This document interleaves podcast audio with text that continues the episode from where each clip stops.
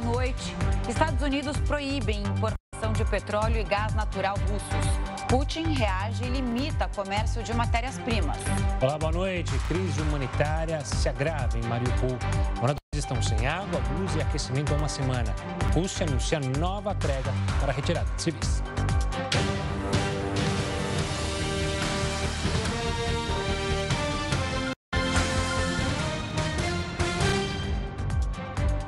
A guerra na Ucrânia chegou ao 13º dia. Apesar do cessar-fogo anunciado pela Rússia, bombardeios atingiram algumas áreas do país. Segundo autoridades ucranianas, em cidades próximas da fronteira com a Rússia, bombas acertaram prédios residenciais e destruíram uma usina de energia. Equipes de resgate apagaram os incêndios. O Ministério do Interior da Ucrânia informou que nove pessoas morreram, entre elas duas crianças. O sul do país também sofreu ataques. Forças russas abriram fogo contra apartamentos em Mykolaiv, cidade do Mar Negro com meio milhão de pessoas. Um morador registrou o momento do bombardeio. Kharkiv, segunda maior cidade da Ucrânia, tomada pelo exército de Moscou, ou sob ataque. Um bloco residencial de cinco andares perdeu uma parede inteira depois de ter sido bombardeado. Os confrontos aumentam cada vez mais a ocupação do hospital de emergência da região. A maioria dos leitos é de pessoas feridas pelas explosões. O número de civis mortos desde o início da guerra já supera 470, de acordo com a ONU. Os primeiros voluntários estrangeiros chegaram à Ucrânia para combater os russos. O jornal da Record News volta já. O presidente dos Estados Unidos, Joe Biden, proibiu as empresas americanas de comprar petróleo, gás e carvão da Rússia. A Rússia já tinha sofrido várias sanções pela invasão à Ucrânia. Mas nesta terça-feira, o governo russo, que já tinha ameaçado bloquear o envio de gás para a Europa, sofreu um novo revés. Joe Biden disse que o objetivo é dar um golpe na economia russa para tentar barrar Putin e afirmou que essa decisão vai trazer consequências para os americanos. O que já era esperado. Eu disse desde o início que seria honesto com o povo americano. E quando isso começou, eu falei que a defesa da liberdade teria um custo. Biden afirmou também que a medida vai provocar um aumento no valor da gasolina nos Estados Unidos. A Rússia é o maior exportador de óleo e gás natural do mundo. E os Estados Unidos importam cerca de 400 mil barris diários de petróleo de lá, o que corresponde apenas a 8% do total. Os americanos chegaram a discutir um embargo em conjunto com a União Europeia, mas não chegaram a um consenso. Então decidiram seguir só com a decisão. Nós entendemos que muitos dos nossos parceiros e aliados da Europa não poderão se juntar a nós. Os Estados Unidos produzem muito petróleo domesticamente do que todos os países da Europa em conjunto. Biden citou isso porque cerca de 25 cento do petróleo consumido na Europa tem origem russa. Os europeus compram mais de 4 milhões de barris por dia. Além disso, 40% do gás natural é usado para gerar eletricidade e aquecer as casas do velho continente. Mas, assim como os Estados Unidos, o Reino Unido também decidiu aderir ao embargo e vai eliminar gradualmente as importações de petróleo e derivados russos até o fim de 2022. Em outro golpe econômico ao regime de Putin, o Reino Unido vai se afastar da dependência do petróleo russo ao longo deste ano. A União Europeia anunciou que pretende encerrar a dependência da Rússia antes de 2030. Com essa sanção à Rússia, o presidente da Venezuela, Nicolás Maduro, sinalizou que o país pode aumentar a produção de petróleo para atender a demanda mundial. Os Estados Unidos, inclusive, já ensaiam uma aproximação com o país para suprir o mercado quando o bloqueio do petróleo russo entrar em vigor. Maduro confirmou que se reuniu com a delegação americana no fim de semana.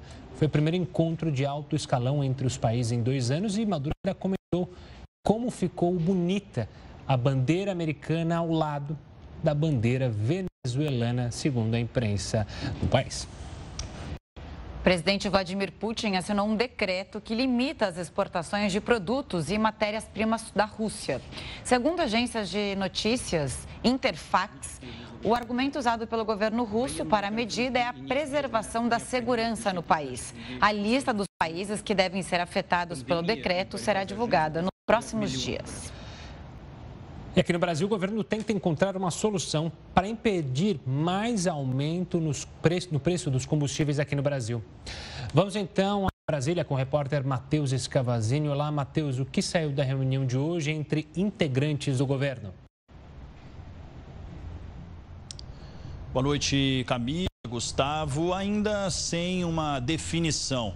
Mais uma rodada de reuniões aconteceu no Palácio do Planalto sobre a questão dos combustíveis. O ministro da Casa Civil, Ciro Nogueira, se encontrou com Paulo Guedes, da Economia, Bento Albuquerque, de Minas e Energia, e o presidente do Banco Central, Roberto Campos Neto procuram definir um pacote de medidas para conter o preço dos combustíveis. Bolsonaro cobrou a apresentação de propostas nessa terça, mas ainda não houve uma definição. Integrantes do governo afirmam que congelar os preços dos combustíveis não está em pauta, mas Preocupados com os efeitos da invasão da Rússia à Ucrânia, alguns defendem o uso de recursos públicos para reduzir o valor da gasolina e também do óleo diesel. A medida desagrada o Ministério da Economia, que, def que defende que isso pode desorganizar as contas públicas. O foco, por enquanto, seria concentrar os esforços no, na aprovação do projeto que já tinha sido aprovado pela Câmara e pode ser votado amanhã no Senado, que determina uma alíquota unificada em valor fixo para o ICMS e cria uma conta para financiar a estabilização dos preços dos combustíveis. Camila, Gustavo. Obrigada, Matheus. Boa noite. E a cidade de Mariupol vive uma crise humanitária. Moradores estão sem água, luz e aquecimento. O Jornal da Record News volta já já. Estamos de volta e o preço do petróleo voltou a fechar o dia em forte alta. A gente preparou aqui uma tela para vocês. Olha só, o valor hoje foi influenciado pelas novas sanções anunciadas pelos Estados Unidos. No mercado de negociações de Nova York, o barril fechou em 123 dólares e 70 centavos. O do tipo Brent encerrou a terça-feira a 129 dólares. O Jornal da Record News recebe agora Pedro Rodrigues. Ele é diretor e sócio no Centro Brasileira de Infraestrutura. Boa noite, Pedro. Obrigado pela participação aqui conosco. Começar já com essa questão do petróleo aqui para o Brasil. O impacto para o combustível é inevitável ou há maneiras para pelo menos o governo tentar amenizar a situação? E tentar amenizar é a melhor atuação do governo ou não?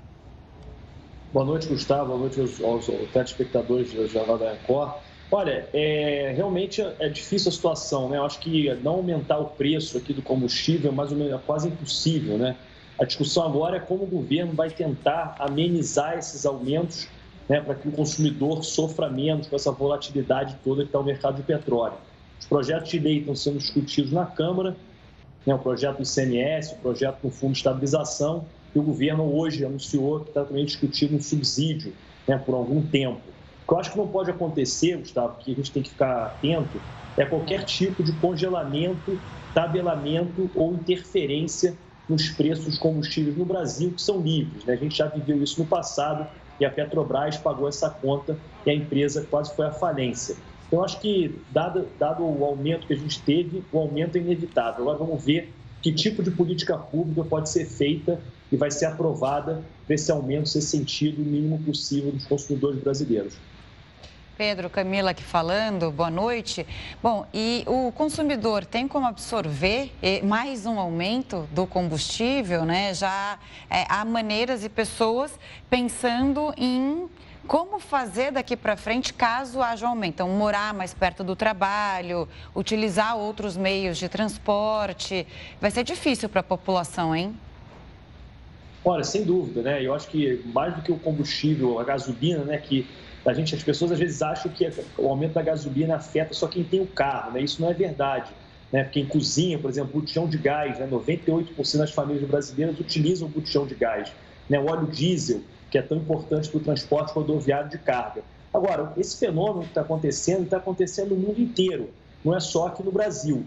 É, e cada governo está tomando suas medidas para que o impacto seja menor, o menor possível no bolso né, dos cidadãos e dos consumidores daquele país. Então, vou dar um exemplo. O presidente Joe Biden anunciou que vai usar os estoques de petróleo americanos, vai botar 60 milhões de barris no mercado para tentar diminuir esse aumento de preços. É, outros países da Europa estão tirando, discutindo a retirada de tributos, né, pelo menos por um tempo, para tentar amenizar esse aumento para os consumidores. Eu acho que isso é tudo válido, a gente está vivendo um momento talvez único, né? O petróleo ainda tá, não está em preço de equilíbrio, ele estava numa tendência de alta, mas óbvio que não estava 135, como vocês acabaram de noticiar, 129 dólares o barril. Então, né, nesse, nesse momento de é, inesperado, nesse momento excepcional, eu acho que a gente tem que pensar em medidas excepcionais para amenizar o impacto para o consumidor. Agora, sempre dentro das regras de mercado né, da lei e respeitando a lei da oferta e da demanda, a gente já viu que no passado isso não foi feito e a conta acaba chegando uma hora ainda. Por falar em oferta e demanda, Pedro, olhando o cenário mundial, a gente tem a OPEP, que são os países ali reunidos é, que decidem os caminhos do petróleo. A gente mostrou há pouco, né, os Estados Unidos tentando flertar com Venezuela para que a Venezuela venda petróleo, produza mais petróleo para eles, a mesma coisa para o Irã. É possível que esses, esse pequeno grupo de países, além da Rússia, que controla o mercado do petróleo, faça alguma movimentação no sentido de aumentar a produção para justamente baixar esse preço? Ou isso não deve acontecer? Olha, Gustavo, se a gente pegar os países né, tradicionais da OPEP, né, Arábia Saudita, que comandam a OPEP, principalmente a Arábia Saudita, esses países já vinham num processo de diminuição dessa capacidade ociosa de produção principalmente em razão do desarranjo nos mercados que teve a pandemia. Então, a gente, você lembra que o petróleo já estava muito alto, já estava numa tendência de alta. Agora, países como Irã, Venezuela, sofrem durante anos sanções econômicas. A Venezuela, vale a gente lembrar, é a maior reserva de petróleo provada do mundo. Ela chegou a ter uma produção maior do que a produção brasileira e hoje está ali rodando em torno de 750 mil barris por dia, vendendo basicamente para a China, para a Rússia e para outros países que não puseram essas sanções a Venezuela, é o governo do Maduro. Quando o Biden diz que vai acabar com essas sanções, tentar aumentar a produção de petróleo venezuelana, no curto prazo eu não acredito. É, a Venezuela está há muitos anos sem investimento. A gente não sabe que tipo de investimento vai ter que ser feito, como estão esses campos de petróleo por lá. O petróleo venezuelano é muito pesado. E um outro ponto curioso é que o, presidente Biden está tentando fugir de um autocrata, né, de financiar uma guerra com a Rússia, e ele está indo para outro autocrata, que também tem um regime político muito complicado, que é o regime venezuelano ou o regime iraniano, que é pior ainda. Então, eu acho que é, no curto prazo, ele não vai conseguir, mesmo que aumente essa produção desses dois países, suprir a necessidade do petróleo russo, principalmente na Europa e em outros lugares. Nos Estados Unidos, talvez sim, porque o petróleo russo representa um percentual muito pequeno. Mas no médio e longo prazo, eu acredito que aí sim, né, o petróleo iraniano e o petróleo venezuelano entrando no mercado, como já estiveram, a gente pode sim vislumbrar na frente o equilíbrio de um preço de petróleo mais baixo. Pedro, talvez essas sanções e também a falta de investimento expliquem né, o fato, viu um, um dado hoje que eu achei muito curioso, que é, a Rússia é a oitava reserva de petróleo do mundo, mas é a segunda maior exportadora. Eu me chamou a atenção agora com a sua explicação, suponho que seja isso. Mas, de qualquer forma, eu queria também chamar a atenção para outro assunto que preocupa, que é o gás. É, aí sim, né, a Europa, por exemplo, é quase completamente dependente das reservas e das exportações da Rússia. O, isso pode prejudicar muito a população europeia. É, olha, exatamente, né? Vale a gente o conceito né, da, da indústria reservas provadas são reservas que existem, mas elas estão embaixo da terra. Né? E o país ser exportador, exatamente essa capacidade que o país tem de produzir petróleo, tirar essas reservas da terra e exportar e vender esse petróleo no mercado internacional. Agora, com relação ao gás na Europa, eu acho que a situação é pior ainda do que a do petróleo. A Europa depende muito do gás russo, principalmente a Alemanha. Né? A Europa ela saiu desse movimento de transição energética que ela teve nos últimos anos descomissionou uma série de usinas a carvão, de termoelétricas a carvão, trocando para o gás natural e, de maneira natural, o gás natural russo era o que estava à disposição e de forma mais barata. Porém, essa disposição e esse preço colocou a Europa, nesse momento, numa sinuca de bico, que ela não consegue hoje, dado que quase 50% da produção de gás, né, do consumo de gás vem da Rússia, Se a gente pegar a Alemanha, esse número vai a 50%, né? e esse gás ele é consumido para geração de energia, para a indústria, para aquecer as casas. Então, é uma dependência muito grande que eu não vejo no curto e no médio prazo a Europa deixando de ter essa dependência desse produto, desse energético vindo da Rússia. E caso isso se confirme, né, essa suposta sanção do, da Rússia para a Europa, e aí pegando esses, esses países é, dependentes, o que acontece? É, como como é, amenizar essa situação? E a outra coisa é o transporte de gás, né? É, não é fácil, não é que não, como o petróleo, que você tem uma sanção aqui, você vai lá e compra de outro país. O gás não é bem assim, porque tem os gasodutos, é, é, tem, tem que ter mais investimento para fazer esse transporte do, do, do gás né, para outros países. A gente vê aqueles, aqueles gasodutos que saem da Rússia, vão direto para a Alemanha. Enfim, tem uma lista lá hoje que eu estava lendo. E então isso complica um pouco a situação. Olha, exatamente. O consumo de gás, né, o transporte de gás, ele pode ser feito de duas maneiras.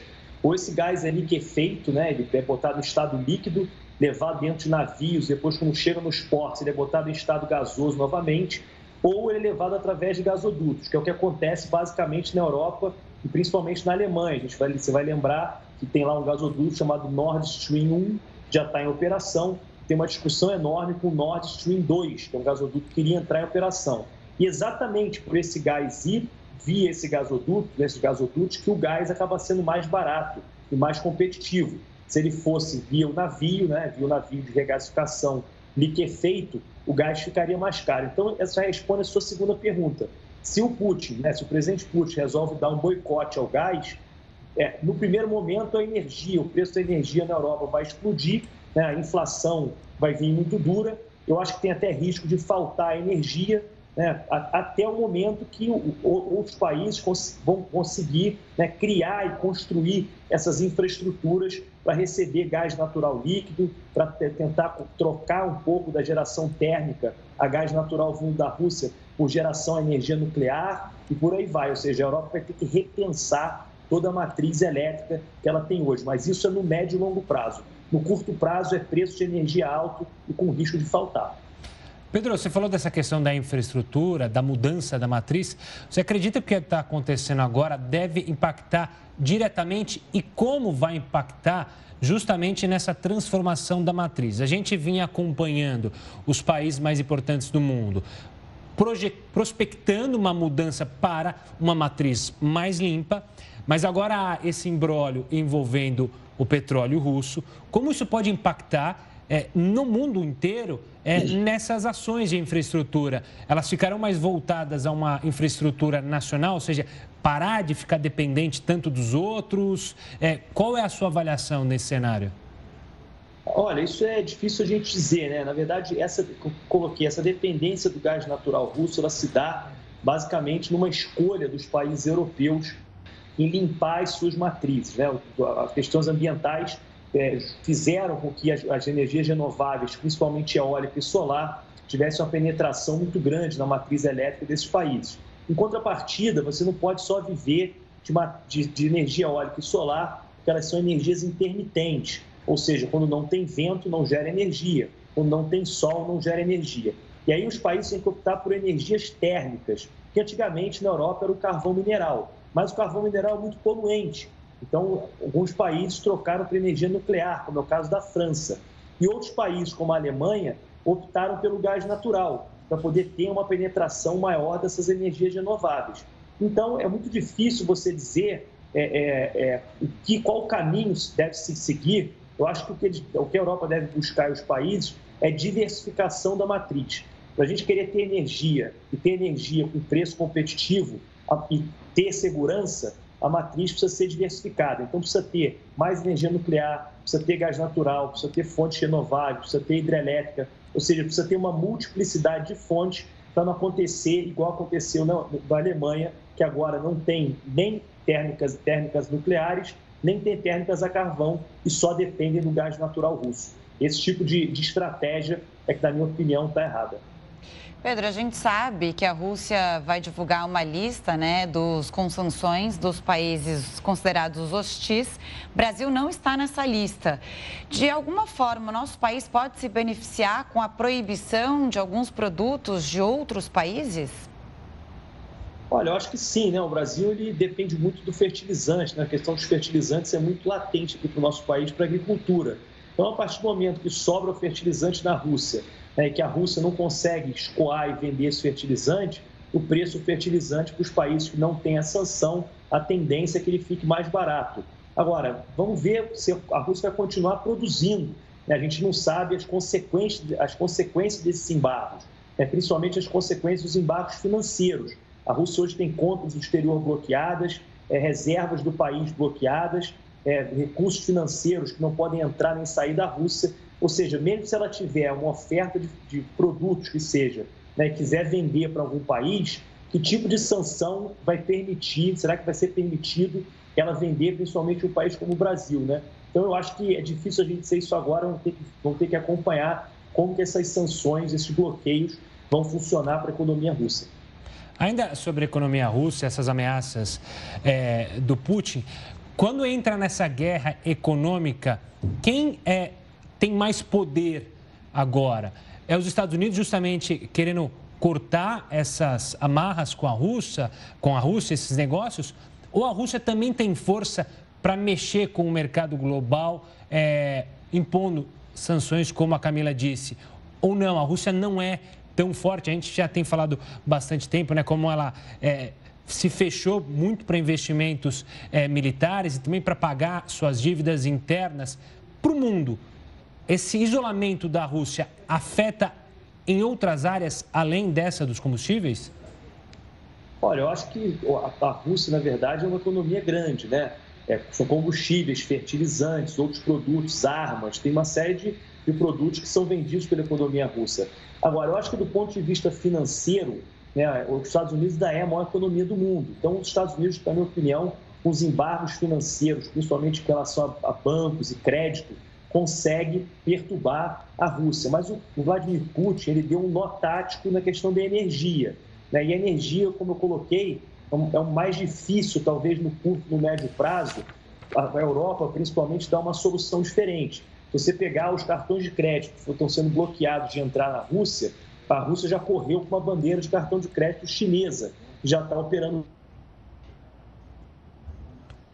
Acho que perdemos o contato com o Pedro, num problema de conexão. Pedro, voltou o contato agora. Você falava justamente da questão dos cartões de crédito. Se puder repetir para a gente não perder o fio da meada. Sim.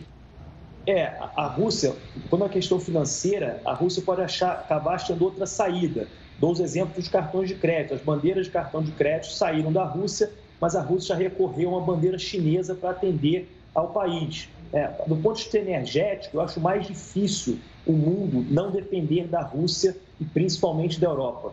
E nesse sentido, eu acho que não vai ter sanção suficiente, não vai ter sanção que consiga né, tirar o poderio russo na energia dentro do continente europeu. Pedro, eu queria só a opinião sobre é, uma, um apelido, digamos assim, que essas sanções é, chamaram hoje, né? É, e aí é, os Estados Unidos fizeram o que muitos especialistas chamaram de bomba atômica das sanções. Você concorda com isso? A Rússia já esperava, né? Já que a Rússia está ameaçando é, endurecer, está endurecendo os ataques nos últimos dias, há essa ameaça de hoje é, sobre é, é invadir a capital nos próximos quatro dias. Especialistas americanos, o instituto lá americano já fala sobre isso, já faz essa previsão. E é por isso que teve essa movimentação é, hoje por parte dos Estados Unidos. Você concorda com esse apelido, digamos assim, de bomba atômica das sanções? Olha, não, não, concordo, talvez, por esse lado. Eu acho que os Estados Unidos estão tentando, né, como os outros países que podem, né, estão tentando apertar a economia russa, principalmente o presidente Vladimir Putin, para que ele não consiga ter recursos para continuar com essa guerra da maneira que ele está continuando. Agora, na minha opinião, do ponto de vista da energia, a grande sanção teria que vir da Europa. Só que aí, se correr o bicho pega, se ficar o bicho come porque a Europa não consegue sair da, da influência russa no setor da energia no curto e no médio prazo. E se ela sair, não é simplesmente que o preço do petróleo vai subir, como está acontecendo nos Estados Unidos, que ele tem outras, outras saídas para recuperar os 3% lá de petróleo cru que ele compra da Rússia. A Europa, se ela der uma sanção acabar com a importação de energia russa, ela vai ficar no escuro e no frio. Né? E as indústrias europeias não, não vão conseguir sobreviver, porque vão pagar um preço caríssimo pelo gás natural e pela energia. Então, eu acho que a sanção não é uma bomba atômica, é uma tentativa de apertar o presidente Vladimir Putin e tirar recursos dele para que ele continue nessa guerra. Mas eu acho que o grande, é, é, o grande agente aí que não vai conseguir realizar essa sanção e que é o principal comércio, o principal comprador dos produtos russos é a Europa. Pedro, eu quero agradecer demais a sua participação aqui conosco, analisando o cenário estrutural e das sanções econômicas ligadas ao combustível, ao petróleo. Obrigado pela participação e até uma próxima. Obrigado, foi um prazer estar aqui com vocês. Prazer é nosso. Agora, todas as tentativas do presidente Joe Biden até aqui para fazer com que o Putin de alguma forma recue, essas tentativas não deram certo. Quer dizer, não tem outra atitude senão fazer essa pressão. Mas até aqui, o Putin vai lá e enfrenta com uma coisa pior. Pois é, vamos acompanhar. Vamos chamar para essa conversa o Heraldo Barbeiro para falar mais sobre essa sanção ao petróleo russo. Heraldo, uma boa noite. Vamos falar sobre isso. Esse embargo do presidente dos Estados Unidos pode gerar uma busca maior por energias renováveis? Exatamente. Olha, Gustavo, essa, essa, esse conflito entre a Ucrânia e a Rússia está trazendo algumas informações que a gente só está sabendo por causa da, da, da, da guerra. Entre elas, essa é uma delas, mas há outras também que estão circulando paralelamente a elas, que é o seguinte, hoje, por exemplo, estava vendo lá o preço do petróleo. O barril chegou a 150 dólares. Aí eu, eu, eu peguei e coloquei aqui em cruzeiro, está valendo 651 reais o barril de petróleo. 651 reais um barril de petróleo. Barril de petróleo, só para a gente lembrar, ele tem 159 litros. Eu não fiz a divisão aqui para saber quanto é que custa um litro de petróleo bruto. Para a gente comparar com gasolina, certo. Mas estão vendo aqui, por exemplo, no Reino Unido, lá do seu Johnson, uh, chegou a mais de 10 reais, quase 11 reais um litro de gasolina, traduzindo aqui para, para, para, os, para os nossos cruzeiros. E outra coisa que eu vi é o seguinte, mas será que essa história do petróleo e tal, de não comprar petróleo, como foi anunciado pelo Putin, perdão, pelo, pelo Biden, não vai mexer um pouquinho com a popularidade do Putin? Aí me ocorreu o seguinte, mas será que o Putin tem popularidade? E você sabe que o, o homem tem popularidade? Eu estava vendo aqui uma, uma entidade que, é, que não é ligada ao governo russo, aliás, vive na, na BBC, dizendo o seguinte, que a popularidade dele antes da guerra começar era de 71%. Às vezes, não era essa impressão que eu tinha. Eu achei que ele não tinha toda essa. 71% da popularidade. Hoje eu não sei. Depois da guerra começar, depois do mundo inteiro uh, uh, anunciar e o mundo inteiro está mais ou menos né, descontente com essa história, o cara começou com 71%. Outra coisa que a gente descobriu: a quantidade de petróleo que ainda se consome. É inacreditável. A gente fica acompanhando aqueles grandes. Uh, encontros internacionais, energia renovável, o petróleo é perigoso, o carvão é perigoso, o gás natural é perigoso. Eles são responsáveis pelo aquecimento do planeta. Eles são responsáveis pelo, pelo aquecimento global. Nós estamos diminuindo. Aí, a hora que a gente tira esse pano bonito da frente, o que, que a gente vê lá atrás? Vê que nós estamos consumindo uma quantidade imensa de petróleo. Né? motivado, logicamente, uma boa parte dele comprado da Rússia, como a gente sabe, é o segundo maior produtor de petróleo do mundo, só atrás da Arábia Saudita. Então, você vai dizer, bom, então nós estamos. Heroto falhou de novo. Tchau. Agora sim. Heroto, pode continuar, que tinha Oi. dado uma pausa nessa, na nossa conexão. Ah, perdão. Então, então isso vai fazer com que o mundo é, use mais energias renováveis, como essa que a gente está mostrando aí, a energia eólica né, do vento, e também energia solar e outras energias que vêm por aí como forma alternativa. Mas está muito pouco ainda. Nós estamos dependendo muito do petróleo. Não só do petróleo russo. Quem mais depende do petróleo russo é a Europa Ocidental. Os Estados Unidos até comprar um pouquinho.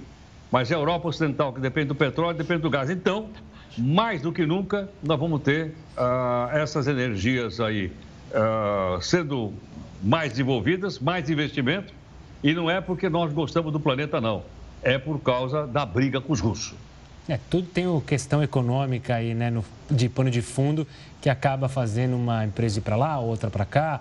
É, os, os, investimentos governamentais também são influenciados por isso, por essas movimentações geopolíticas, né, Heroto? Exatamente. Mas eu acho que, logicamente, um conflito como esse, ele tem muitas facetas que a gente não acompanha no dia a dia. Nós não somos diplomatas, nós não somos uh, negociadores, nós somos cidadãos comuns. Mas quando acontece, então começa a aparecer uma série de coisas novas para que cada um de nós possa ter uma ideia melhor do que acontece e, logicamente, formar sua própria opinião a respeito de um assunto. Qualquer um de nós hoje, pelo noticiário, pela cobertura que a Record News vem fazendo, eu acho que já tem condições de desenvolver sua própria opinião a respeito desse conflito. É, e uma dica só para todos que estão acompanhando, não romantizar nada, porque não é que nem filme que tem bandido e mocinho. Infelizmente, no nosso planeta, falta mocinho. É sempre briga de bandido com bandido, no sentido é, não literal da palavra, obviamente. Mas é só para dizer que não há o lado do bem e o lado do mal. É, eu queria... E só um pequeno detalhe ainda no que você lembrou. Só um pequeno detalhe. Hum. Faltam líderes. Pois é. É. Ela, Autoridade é diferente de liderança, com certeza, Heródoto. Agora, eu achei essa leitura sua muito boa, porque a demanda está aí. É, na mesa. O mundo inteiro está vendo que essa dependência entre países não é boa, né? Isso pode ser usado de uma forma negativa. E agora, essa questão das energias que você sempre traz aqui está é, tá mais do que latente. Então, petróleo faz mal? Faz mal. O mundo é dependente dele ainda fica aí é, a, a lição para que se tenha um investimento maior no médio e no a longo prazo para é, investimento em energias limpas, né, renováveis, porque o Brasil não pode, o Brasil, não só o Brasil, mas os países não podem depender de gás e nem de petróleo.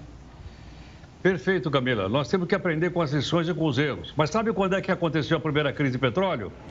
Em mil, vocês não eram nascidos. Em 1970. De lá para cá nós não aprendemos nada.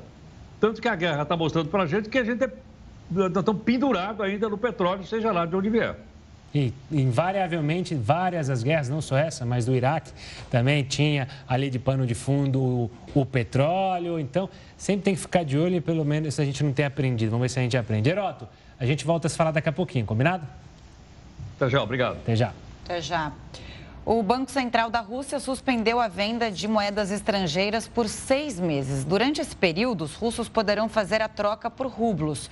A medida é uma tentativa de evitar uma desvalorização ainda maior da moeda russa. o presidente russo Vladimir Putin afirmou que as Forças Armadas russas não vão recrutar reservistas para a guerra na Ucrânia. Em um discurso transmitido nesta terça-feira, Vladimir Putin afirmou que apenas militares profissionais foram enviados para a Ucrânia.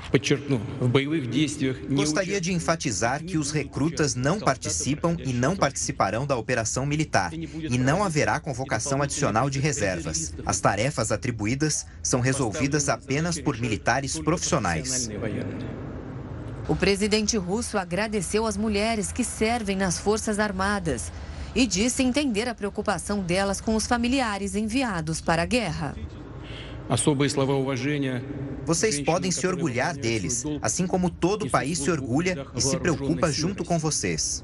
Спасибо вам за верность Отечеству. Empresas multinacionais anunciaram a saída da Rússia. O McDonald's fechou temporariamente todos os 850 restaurantes que tem no país.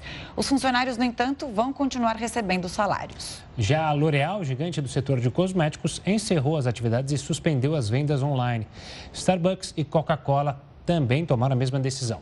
No total, mais de 280 grandes companhias já deixaram o país. Os primeiros voluntários estrangeiros que vão ajudar os ucranianos estão chegando ao país. Um vídeo divulgado pelo Ministério da Defesa da Ucrânia mostra os combatentes estrangeiros recebendo treinamento com armas em uma floresta. A chamada Legião Internacional Ucraniana é uma unidade de combate formada em resposta a um pedido do presidente Volodymyr Zelensky. Mais de 20 mil pessoas de 52 países se ofereceram para lutar. E o Pentágono acusa a Rússia de recrutar combatentes estrangeiros, principalmente sírios, para lutar na Ucrânia. Relatórios dos Estados Unidos indicam que o reforço será usado na tomada da capital Kiev, que pode acontecer nos próximos dias. Os sírios têm no histórico uma década de luta em guerra urbana, cenário muito parecido com o da Ucrânia. O exército russo não tem essa habilidade. Os Estados Unidos estimam que quase 150 mil soldados russos foram enviados para a guerra. A Polônia vai disponibilizar caças para a defesa dos ucranianos. As aeronaves serão enviadas à Alemanha e destinadas à OTAN, aliança militar composta por 30 países. A Polônia não quis mandar os caças diretamente ao território ucraniano para evitar retaliações da Rússia. Mesmo assim, há temores de que o reforço possa incomodar Moscou, que em resposta poderia intensificar os ataques na região. E as forças da Rússia se preparam para atacar Kiev em até 96 horas. Novos bombardeios foram confirmados na capital ucraniana e o comboio de tropas da Rússia avança. Os russos se concentram nas regiões Nordeste, Noroeste e Oeste de Kiev, segundo o relatório divulgado pelo Instituto para o Estudo da Guerra, um centro de estudos sediado nos Estados Unidos. As tropas enviam suprimentos e reforços para estes locais. Eles atacam com artilharia, mísseis e pelo ar para enfraquecer a defesa do país invadido. O instituto aponta que a Rússia pode tomar Kiev se as tropas forem reabastecidas e se houver operações simultâneas em vários eixos da cidade. As evidências das operações em Kiev nas últimas 72 horas não foram suficientes para avaliar a eficiência das tentativas de tomá-la, segundo o relatório. O estudo também aponta a tática russa para tomar as cidades de Irpin e Bucha, que fica a 20 quilômetros da capital. O objetivo é sitiar os locais e fazer com que os ucranianos passem fome para que a cidade se entregue, assim como fizeram na Síria. Os ucranianos afirmaram que as tropas negam água, gás para aquecimento e comida aos moradores de Irpin há três dias e não permitem que ninguém saia da cidade. Bom, e para fazer uma análise sobre o 13º dia de conflito, a gente conversa agora com Márcio Coimbra, cientista político e coordenador da pós-graduação em Relações Institucionais e Governamentais da Universidade Mackenzie. Márcio, boa noite. A gente viu vários detalhes aí é, sobre esse conflito que entra no 13º dia, já vai para o 14º, é, se for pelo fuso de lá. É o que esperar? O senhor acha realmente que essa é, tomada da capital Kiev acontece em 96 horas? Gustavo e Camila, uma satisfação enorme estar aqui com vocês. E Camila, parabéns pelo Dia Internacional da Obrigada. Mulher. Uma satisfação estar aqui no jornal com vocês, aqui na Record. Prazer é, é nosso. Possível, possível que a gente tenha é, uma tomada em 96 horas, mas não necessariamente, porque a, a Ucrânia acabou já recebendo material da OTAN, ou seja, já existe armamento chegando às forças que estão resistindo à invasão russa. Então, não necessariamente é, os russos vão entrar com muita força. E também a gente já viu que os russos estão tendo muito problema com as suas tropas. Os 150 mil homens que estavam em volta da Ucrânia já entraram no país, ou seja, o avanço está sendo menor, em menor proporção do que Putin acreditava.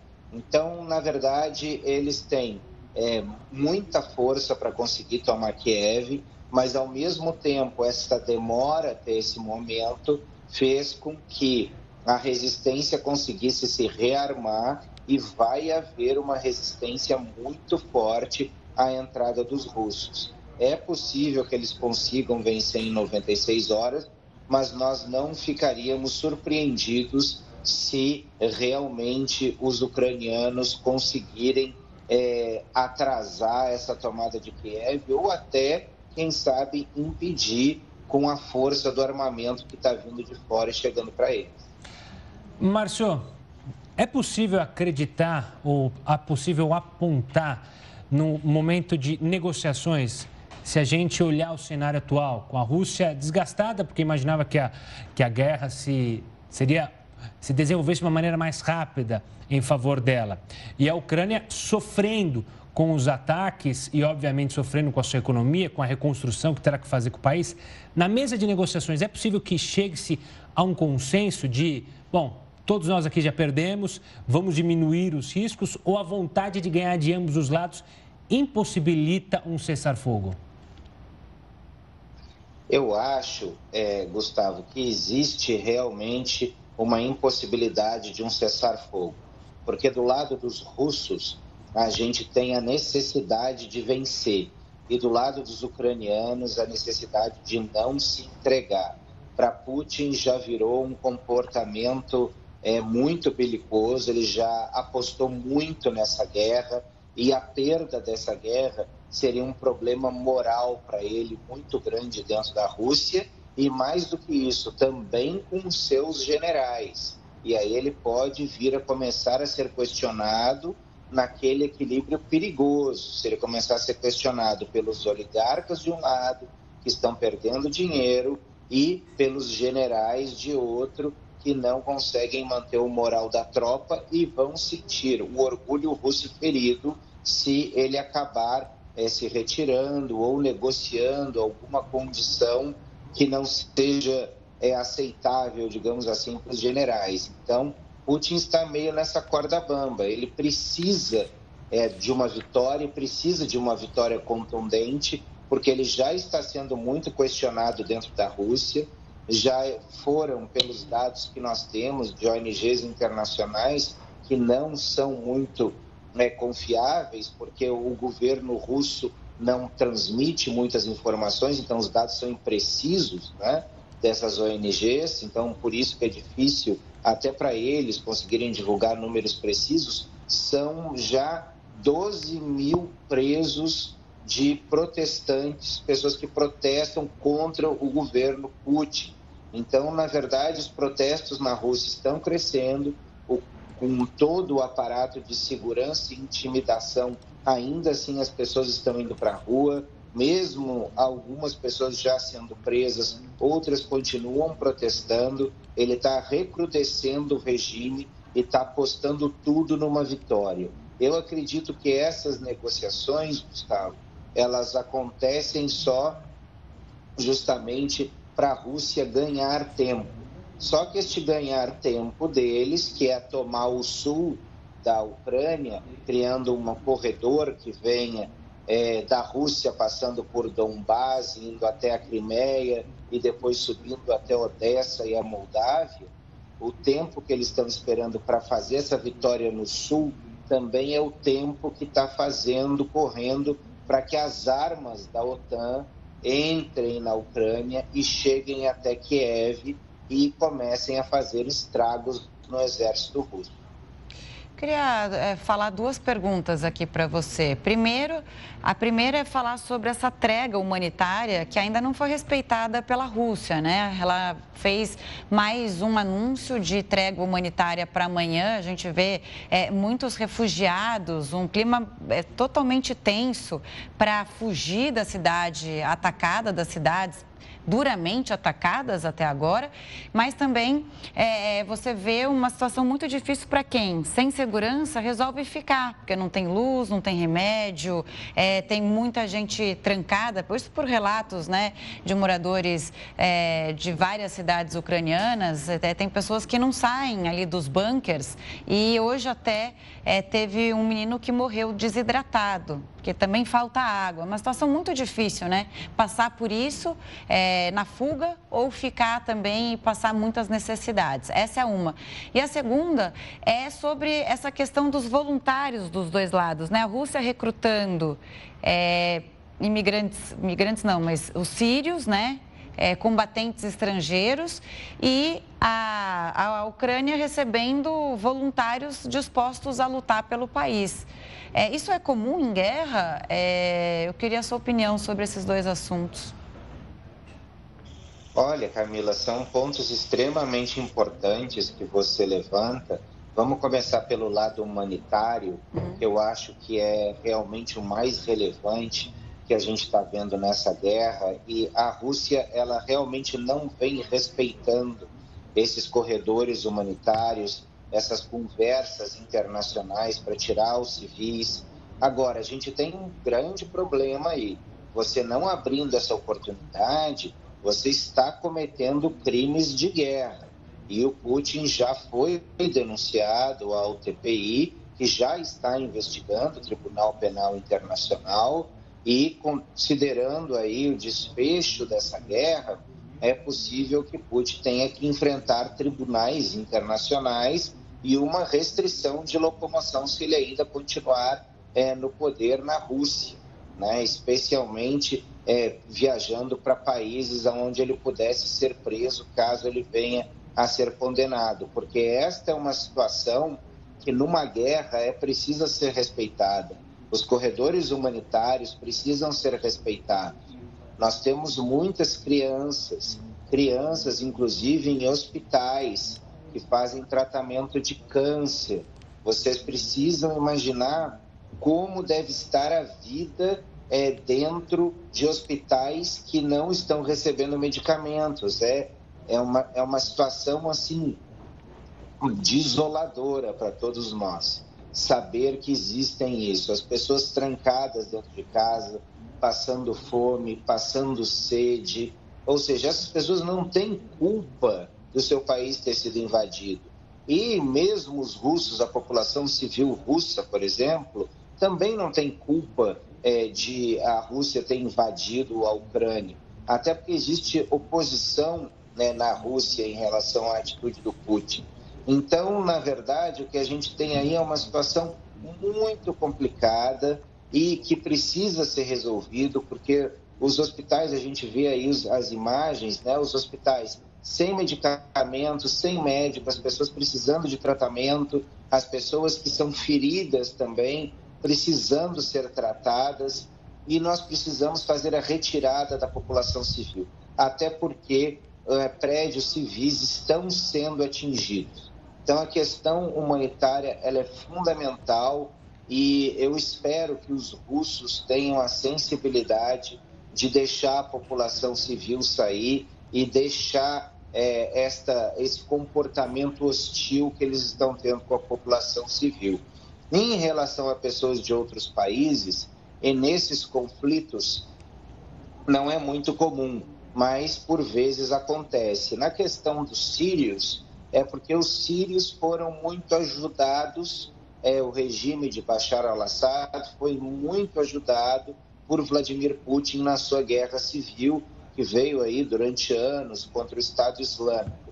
Então, os sírios têm essa dívida de gratidão é, com Vladimir Putin, eles são parceiros, eles atuam juntos em várias frentes, assim como na Venezuela. Também a Venezuela é um grande parceiro de Vladimir Putin, é um grande parceiro do Kremlin. Então, tanto Venezuela, quanto Síria, quanto esses parceiros podem vir a ser acionados pelo Kremlin para tentar ajudar é, nesse, nessa, nesse fronte de batalha. Agora, do outro lado, que a gente vê a questão dos ucranianos, da gente vê população estrangeira chegando, nós não vemos aí uma missão institucional, ou seja, de países que são aliados da Ucrânia, estão enviando combatentes. Não, aquilo ali são pessoas que acreditam que podem ajudar e estão dando seu esforço é, por um país que eles acreditam que está sendo injustamente, violentamente atacado e agredido. Então, eu acho que são duas, duas condições diferentes daqueles que vão lutar, estrangeiros que vão lutar do lado da Rússia e aqueles que vão lutar é, ao lado da Ucrânia. Esses, eu poderia dizer que vão lutar do lado da Ucrânia, vão estar muito mais motivados para vencer os russos do que efetivamente esses outros países que ajudam Putin. É, e o fator moral faz uma diferença enorme durante uma guerra. É, mas, professor, eu queria trazer nossa conversa agora para um agente que tem é, tomado mais à frente, pelo menos nas questões geopolíticas, que é a China. Hoje, o presidente chinês Xi Jinping se reuniu é, via videoconferência com o presidente francês Emmanuel Macron e também com o chanceler alemão Olaf Scholz. Se diz preocupado com a situação que ocorre na Ucrânia. Se diz também preocupado e é contra as sanções. Como o senhor analisa esse posicionamento chinês neste momento do conflito entre Rússia e Ucrânia? Olha, Gustavo, o posicionamento chinês ele é dúbio, é, porque ele está querendo jogar dos dois lados, mas nós sabemos que nessa dubiedade, no, no fundo, existe um lado. E o lado do que eles estão é ao lado dos russos. Né? Ainda ontem, o ministro de Relações Exteriores da China é, disse que a amizade com os russos e, o, e a união dos russos com os chineses continua tão sólida como pedra. Foi a expressão que ele usou. Então, na verdade, a gente viu que a China provavelmente estava sabendo dessa invasão, que Putin esperou até o fim dos Jogos Olímpicos de Inverno em Pequim para iniciar esta invasão. Putin esteve no, na abertura dos Jogos Olímpicos em Pequim, enquanto preparava essa ofensiva. A China tem se colocado é, de uma forma equidistante no cenário internacional, tem conversado com todos os lados, mas se mantém com uma interlocução muito forte com Moscou. Agora, a China também, economicamente, sai muito fortalecida, Gustavo, dessa situação que eles estão vivendo hoje. Ou seja, é, a, a, pressão econômica contra a Rússia acaba, acaba abrindo flancos importantes é, na economia russa para ser ocupada pelos chineses. Ou seja, a saída dos bancos russos do sistema SWIFT, a saída de várias empresas da Rússia. E vamos lembrar que a economia da Rússia não é uma economia tão grande. A gente está falando de uma economia do tamanho da Espanha. Né? Então, os custos para as empresas realmente não, não é um custo tão alto como sair de um grande país, como se a gente estivesse falando de uma economia do Reino Unido ou de uma economia francesa, por exemplo. Né? A gente está falando de uma economia aí que é, é mais ou menos do tamanho da economia brasileira. É uma economia grande, mas não é uma economia das mais robustas no comércio internacional, não é uma das economias mais robustas na frente internacional. Mas geopoliticamente, na Rússia, ela é importante. E este espaço passa a ser ocupado pelos chineses. Os chineses estão olhando uma uma via aberta de oportunidades, uma avenida de oportunidades para que eles possam atravessar e colocar cada vez mais os interesses econômicos chineses dentro da Rússia. Vamos ver até onde Vladimir Putin vai deixar isso acontecer, porque a gente sabe que a, como os chineses operam. Eles entregam a facilidade econômica, mas depois eles cobram submissão política. Então, na verdade, Putin vai ter que olhar com muito equilíbrio isso, mas se abre uma grande oportunidade para os chineses entrarem e se estabelecerem de forma definitiva na economia russa. Tá certo, nós conversamos e ouvimos as explicações do cientista político Márcio Coimbra, que gentilmente nos atendeu. Obrigada, até a próxima e boa noite. Boa noite, muito obrigado pelo convite, Camila e Gustavo. Uma satisfação aqui falar no Jornal da Record News. Um grande abraço. Um grande abraço, professor. Olha, a ONG Human Rights Watch condenou os ataques contra civis na cidade ucraniana de Irpin. No último fim de semana, um morteiro lançado pelo exército de Moscou atingiu moradores que fugiam dos bombardeios. Na ocasião, oito pessoas morreram, entre elas duas crianças. Segundo a ONG, os russos rastrearam os projéteis para ajustar a mira, o que indicaria potencial imprudência ou dolo. As tropas também teriam violado as leis de guerra e não tomado todas as medidas viáveis para evitar vítimas civis. A rotina de moradores de Mariupol é cercada por medo e escassez. A gente falou um pouco disso é, na entrevista, mas quem ficou na cidade, duramente atacada, enfrenta fome, frio, falta de eletricidade. O acesso a informações também é difícil. Os civis da cidade portuária de Mariupol encaram condições humanitárias precárias desde o início da invasão russa. Estão sem água, aquecimento, sistemas sanitários ou telefones há mais de uma semana. O abastecimento de água foi cortado na cidade e os soldados fazem o racionamento e distribuição para as mulheres. A saída que muitos encontraram foi coletar água de córregos ou neve derretida. Os ucranianos também se revezam em locais públicos para carregar celulares e outros aparelhos eletrônicos. Para fugir dos bombardeios e ataques do exército russo, muitos se abrigam em bunkers. Mariupol tem cerca de 430 mil habitantes. Pelo menos 200 mil pretendem deixar a cidade. Este policial fala sobre a situação das rotas de saída da região. Tudo está minado, as saídas da cidade estão sendo bombardeadas. Acreditem em mim, tenho família em casa e também estou preocupado com eles. Infelizmente, a segurança máxima para todos nós é estar dentro da cidade, no subsolo e nos abrigos. A região portuária é disputada pela Rússia, já que ela garante a única rota terrestre para a península da Crimeia, anexada pelos russos em 2014. Os países concordaram em estabelecer corredores humanitários em Mariupol e outras cidades ucranianas para garantir a retirada dos civis das zonas de conflito. O presidente da Ucrânia, Volodymyr Zelensky, foi aplaudido de pé no parlamento europeu. europeu perdão. O líder ucraniano pediu para que a Rússia seja reconhecida pelo Reino Unido como um Estado terrorista e acusou os russos de impedirem que a ajuda humanitária chegue às regiões de conflito. E o presidente da China, Gustavo falou um pouco sobre isso, o Xi Jinping pediu contenção máxima na Ucrânia. Ele lamentou ver as chamas da guerra reacendidas na Europa. A informação foi divulgada pela mídia estatal chinesa. O presidente chinês ainda criticou as sanções econômicas estabelecidas contra a Rússia e disse que isso pode prejudicar a economia mundial, já enfraquecida pela pandemia. Xi Jinping é, participou de uma reunião virtual com o presidente francês Emmanuel Macron e com o chanceler alemão Olaf Scholz. Ah, os três países devem apoiar em conjunto negociações de paz. E a OTAN recusou o pedido da Ucrânia para estabelecer a zona de exclusão aérea. Vamos chamar o Heraldo Barbeiro para falar sobre esse tema. Heraldo, explica para a nossa audiência o que é essa zona. Gustavo, nós mostramos agora um pouquinho a cena do parlamento britânico aonde o presidente Zelensky participou ao vivo, ele falou uns 10 minutos, eu cheguei a ver a, a, a emissão. Esse é um fato histórico.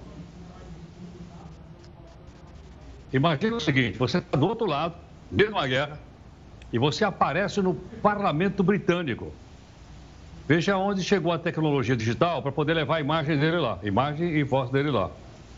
E você mostrou aí também, vocês mostraram, que quando ele terminou de falar, o parlamento inteiro ficou de pé. É uma coisa que a gente precisa aprender. E só... Quando a gente mexe com. Pois não. Só um detalhe: ele fez exatamente aquilo que você tinha mencionado ontem. Citou Winston Churchill. Exatamente as palavras que você tinha é, relembrado ontem e ele também usou. Exatamente. Então você vê, vê o seguinte: o pessoal todo ficou de pé. Ali naquele parlamento, tem vários partidos políticos que são rivais um do outro. Mas quando mexe com o país, todo mundo deixa de lado as suas briguinhas e adere. E outra coisa, não está dando para a gente ver aí. A maior parte desse pessoal aí, que são os deputados, essa é chamada Câmara dos Comuns, é a Câmara dos Deputados. Todo mundo tinha na lapela, eu vi, inclusive o próprio uh, Boris Johnson, tinha uma fitinha uh, amarela e azul com as cores da Ucrânia. E uma das coisas que ele pediu lá era para que o Boris Johnson uh, pressionasse ou, ou, levasse a OTAN a fazer uma zona de exclusão aérea em cima da, da Ucrânia. Se a gente tiver uma mapinha aí, talvez fica mais fácil a gente entender. colocar aquele nosso mapinha aí para ver o que significa. Vamos colocar. A gente tem que entender o seguinte. Temos, é difícil. Um mapinha? Vamos, a gente vai pegar aqui, mas vai explicando para a gente, a gente já coloca o mapa, tá? Tá legal, eh, Camila. É o seguinte, eh, quando o exército russo invadiu a, a, a Ucrânia, a gente sabe que o exército russo é, é muito grande. Mas a aviação russa, ela, é, ela, ela é muito poderosa. É a segunda aviação mais poderosa do mundo. Então, o que acontece? Eles começaram a atacar a, a Ucrânia pelo ar. Então, eles destruíram a força aérea da Ucrânia no chão, destruíram aquele maior avião do mundo, que já teve, inclusive, aqui no Brasil, né? aquele Antonov, destruíram também. E eles passaram, então, a atacar a partir dos céus, ou seja, com a utilização, então, do espaço aéreo da Ucrânia. Então, o que a Ucrânia queria? Ela não tem condições de se defender no céu, ela está tentando se defender no chão, no céu ela não tem. Então, ela queria que a OTAN, exatamente, olha o mapinha aí, ó, ela queria que toda essa região aí da Ucrânia que a gente está mostrando fosse fechada para voos de qualquer aeronave da Rússia. Mas para isso ela teria que ter aviação. De quem? Aviação da OTAN, dos Estados Unidos, do Canadá, da, da, dos países da, da Europa. Ocorre que o Putin disse o seguinte: se houver exclusão aérea aí, a Força Aérea Russa vai abater os aviões da OTAN. E aí nós teríamos uma guerra generalizada na Europa. Então, esse pedido que foi feito hoje, e a gente mostrou agora há pouquinho aí, lá no parlamento, de exclusão aérea, não deixa nenhum avião russo entrar. A Inglaterra, o Reino Unido não pode atender, a OTAN não pode atender. Por quê? Isso poderia levar o mundo a uma guerra entre a Rússia e a OTAN de consequências uh, imprevisíveis. Mas eu acho que, mais uma vez, a gente viu aí fatos assim, bastante contundentes para a gente poder entender o que está se passando aí na, na Ucrânia. Poder entender aquilo que não dá para entender, a verdade é essa, né? Uma guerra nunca tem motivo suficiente para ter essa guerra que está acontecendo, infelizmente, e a gente só fica é, orando e pedindo pela paz, né, Heroto? Exatamente. Vamos, vamos acompanhando. E o mínimo que a gente tem que fazer é, logicamente, os lados contam coisas diferentes, a gente apurar, como nós estamos fazendo, a nossa equipe está fazendo isso, mas ao mesmo tempo mostrar para o mundo o seguinte: os horrores de uma guerra. Coisa que a gente imaginava que era coisa do século passado, do século XX. Tivemos duas grandes guerras mundiais, milhões de pessoas morreram. Mas nós estamos fazendo, de novo, coisa parecida. Aliás, hoje o mundo conheceu quem era a família morta. A gente tinha falado né, daquela foto registrada pela jornalista do New York Times durante o final de semana, a mãe, os dois filhos. É, tinha um outro homem que é, foi até, num primeiro momento, resgatado com gravemente ferido, mas ele não era marido dela, não. Ele não estava ali naquele momento e ele mesmo divulgou a foto da mulher, dos dois filhos e disse: não ficou ninguém aqui. Porque até o cachorrinho, lembra quando a gente, quem vê o vídeo, é. É, repara que o cachorro ele late muito, chora. O cachorro até foi socorrido por um jornalista e ele foi levado a um veterinário, também não resistiu, teve uma patinha amputada. Infelizmente, como você diz, é o retrato. É, de uma guerra, né, dessa tragédia que a gente tem acompanhado bem de perto, o mundo tem acompanhado.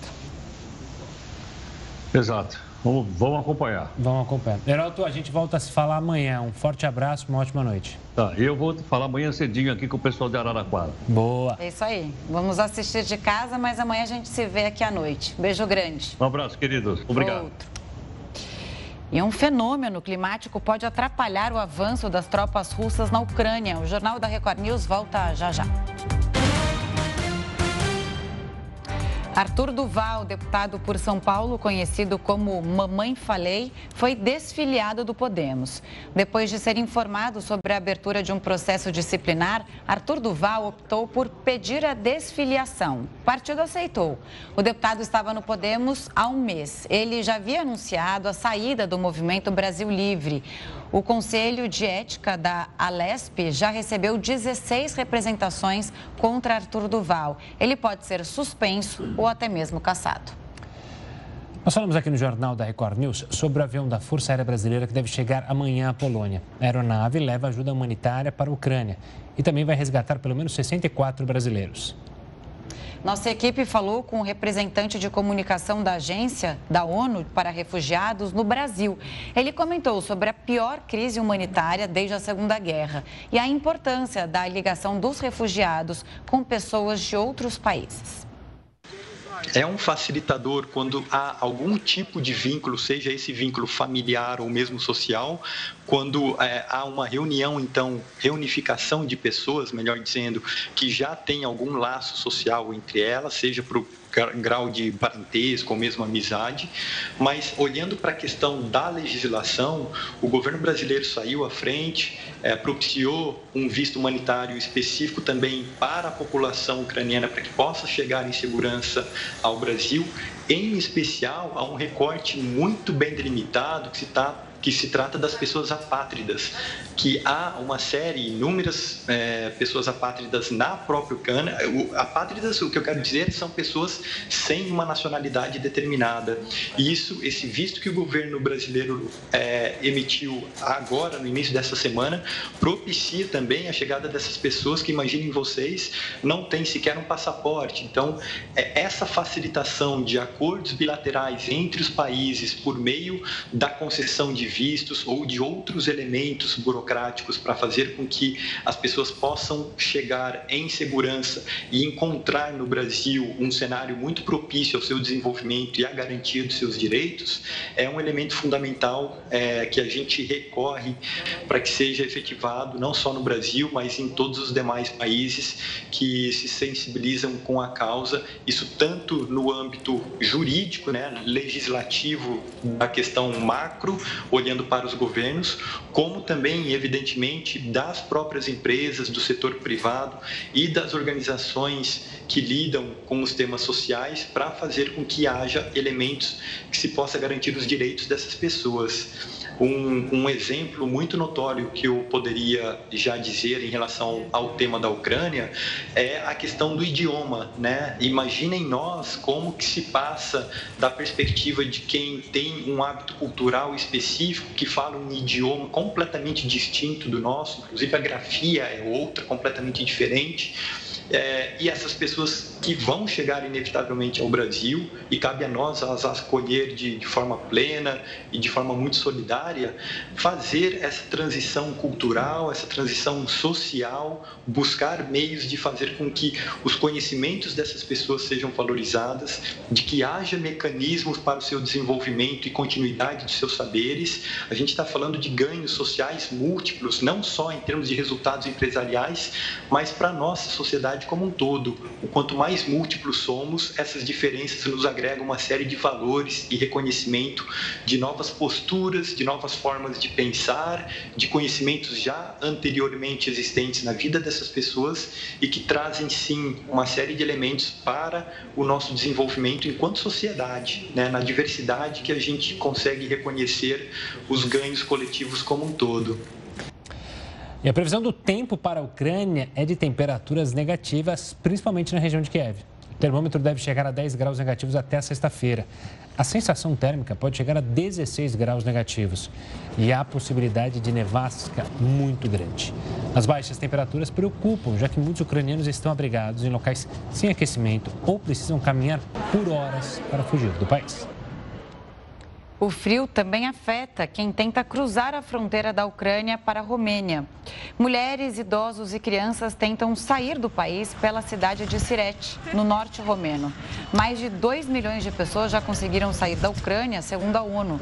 As tropas russas fizeram avanços significativos no sul da Ucrânia, mas pararam em outras regiões.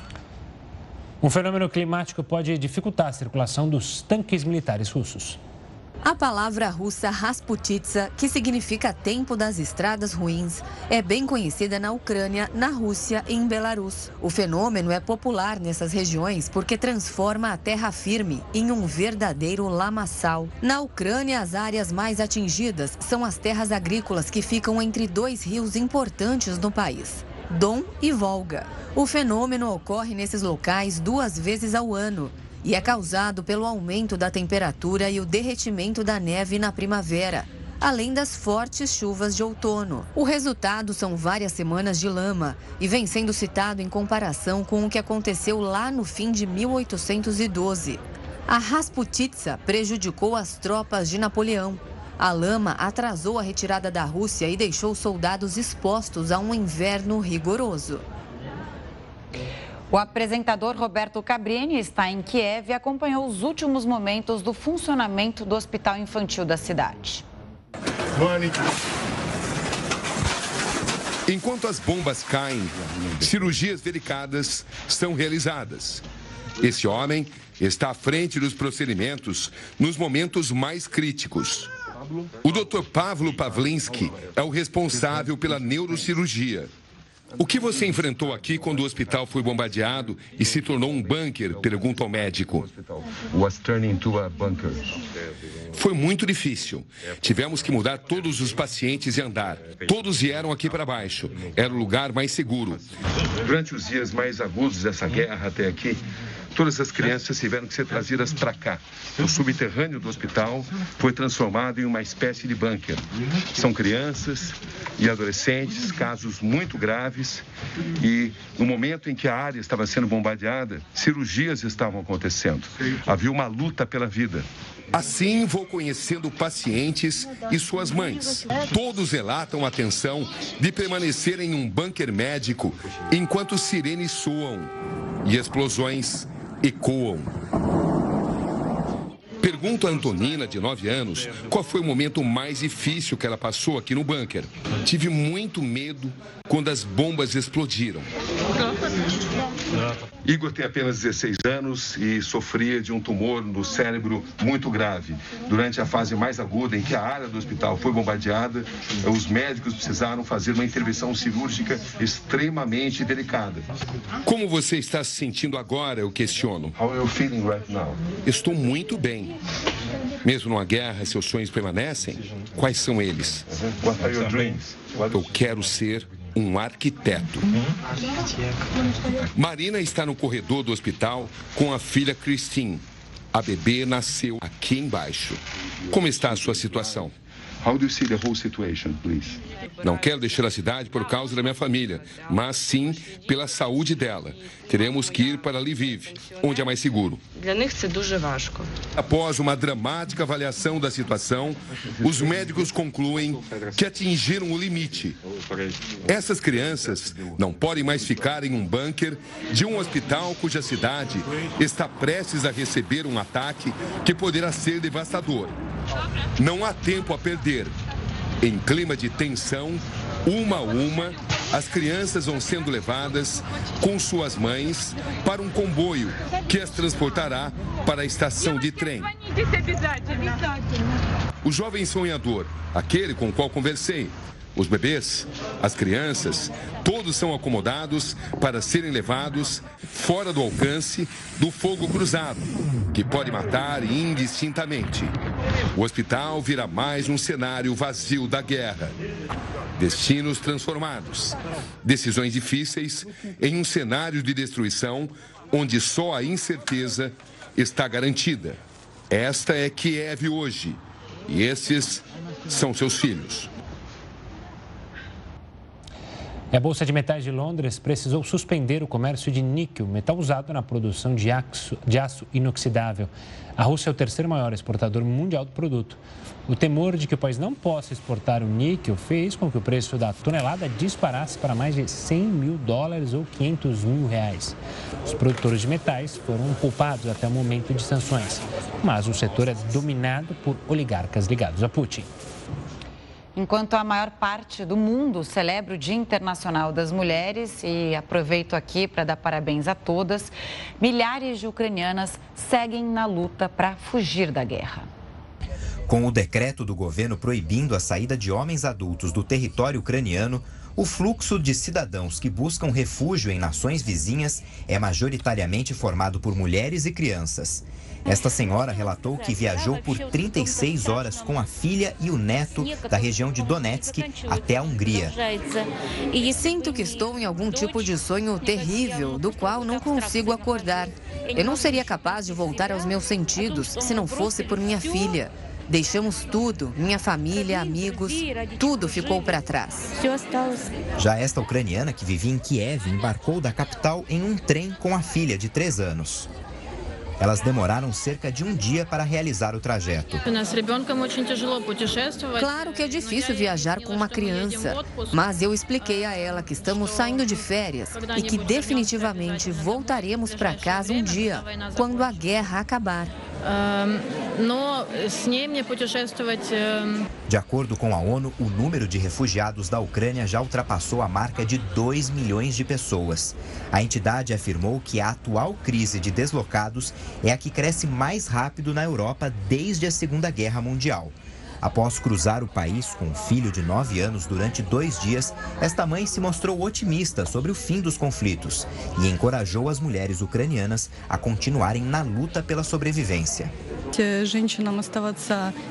Eu gostaria de desejar que as mulheres permaneçam fortes, mantenham a cabeça fria. É melhor salvar sua vida e esperar um pouco em segurança. As mulheres ucranianas são as mais fortes em espírito. Tudo vai ficar bem. Nós acreditamos nisso. É o que nós desejamos, né, Gu? As mulheres ucranianas que são verdadeiras guerreiras mesmo. Bom, o Jornal da Record News fica por aqui. Muito obrigada pela companhia.